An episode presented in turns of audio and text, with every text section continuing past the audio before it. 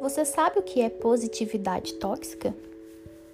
Alguma vez você entrou no Instagram e se deparou com fotos de antes e depois de pessoas que emagreceram ou de pessoas que fizeram alguma cirurgia plástica e se sentiu mal por não ter a mesma força de vontade que aquela pessoa? Ou você já passou também por alguma situação em que se comparou com outra pessoa que, aos 20 anos, conseguiu a faculdade dos sonhos, o emprego dos sonhos, o casamento perfeito e os filhos lindos, e você, talvez aos 30, não conseguiu nem passar numa faculdade ou talvez um namoro fixo? Pois é, é isso tudo se chama positividade tóxica, e eu vou te explicar agora o que é isso.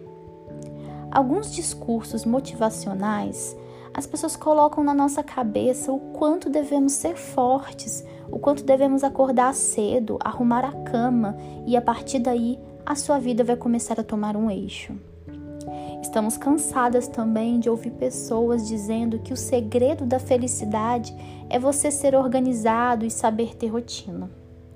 Só que na verdade, cada pessoa possui o seu ritmo Algumas pessoas vão conquistar tudo aos 20 e outras vão demorar alguns anos para conseguir conquistar as coisas que almejam. E isso se chama respeito.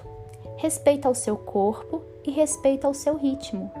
Isso não significa que você é mais ou menos que alguém. Isso apenas significa que você é uma pessoa, que você é humano e que você tem realmente o seu ritmo. A positividade tóxica é você padronizar um ciclo, uma vida ou um comportamento. É você ditar para as pessoas quando e como elas podem fazer as coisas delas. É importante você entender que não existe pessoa ou vida perfeita, não existe o ciclo correto da vida. O que existe é o seu tempo das coisas. Você precisa, antes de tudo, se respeitar, se amar se olhar com carinho, se olhar com olhos de amor.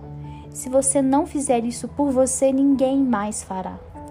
Você é a pessoa mais importante da sua vida e você não deve menosprezar o ciclo que você vive hoje. Nós vivemos de fases e você hoje está nessa fase. Amanhã talvez você já irá entrar em outro ciclo. Mas então, por enquanto, cuide dessa fase agora cuide de você, porque o amanhã virá. Não se compare, você é único.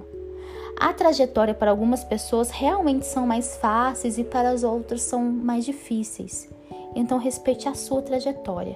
Respeite aquilo que você precisa enfrentar para chegar naquele lugar que você quer chegar.